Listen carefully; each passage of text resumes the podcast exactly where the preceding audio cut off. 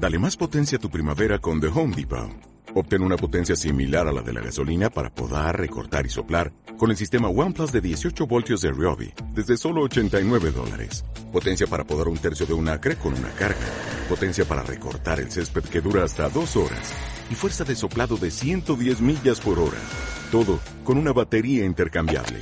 Llévate el sistema inalámbrico OnePlus de 18 voltios de Ryobi. Solo en The Home Depot. Haces más. Logras más.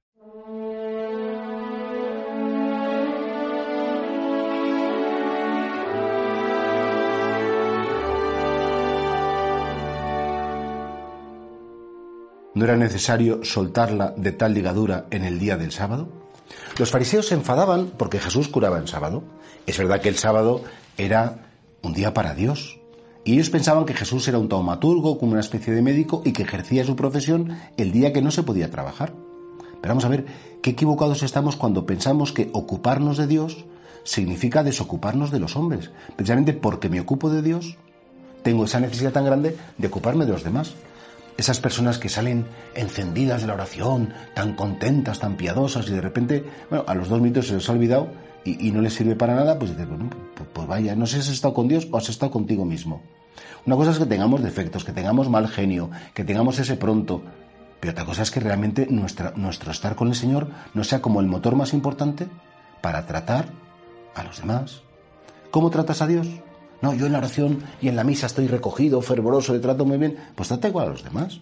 Si eres maleducado con los demás, serás maleducado con Dios. Si eres agresivo con los demás, serás agresivo con Dios. Lo decíamos ayer que tenemos un solo corazón y que no no podemos tener como dos caras, una cuando soy religioso y otra cuando no lo soy. Y por eso, claro, a Jesús le extraña que los fariseos se disgusten porque ha curado a una pobre mujer que estaba enferma, que llevaba mucho tiempo, aunque fuera el sábado. ¿Por qué? Porque precisamente el sábado era el día de meterse mucho en el Señor pero Dios no quiere que demos la espalda, la espalda a los hombres. Dios quiere que nos impliquemos en sus cosas, en sus necesidades.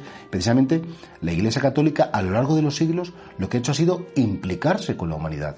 Hay algunos que hacen una lectura de la Iglesia, no, la Iglesia es una cuota de poder, la Iglesia es una institución que va dominando y dices, no, no te equivoques. Cuando a San Lorenzo, el mártir de la ciudad de Roma, le dijeron, tráenos mañana los tesoros de la Iglesia, le decían los romanos, ¿no? Lorenzo fue y al día siguiente se presentó con todos los pobres, los leprosos, la gente que estaba indigente por las calles, que se atendían en la iglesia y este es el tesoro de la iglesia. Si lo más bonito, lo más importante que puede hacer la iglesia es precisamente salir al encuentro de las dificultades, de las tinieblas, de las necesidades de los hombres. Y por eso, claro, Jesús, claro que cura el sábado, pero no porque fuera su profesión. Él no era ni médico, ni milagrero, ni un mago, todo lo contrario. Jesús amaba y ese amor suyo, pues también en sábado pues se encontraba con la debilidad humana y salía al encuentro de la debilidad. Nosotros no podemos huir de la debilidad de los hombres. Nosotros no podemos excusarnos en Dios o excusarnos en las cosas de Dios para no atender las necesidades familiares, las necesidades sociales, las necesidades universales. Es decir, que si soy verdaderamente creyente, mi fe me va a llevar a hacer por los demás lo que esté en mi mano. Hacer de más tampoco es bueno y hacer de menos, por supuesto, será un importantísimo pecado de omisión. Por eso, ojalá que tengamos muy claro, Señor, que cuanto más esté contigo, que tenga más deseo también de estar con los demás, de amar a los demás y de querer mucho a los demás.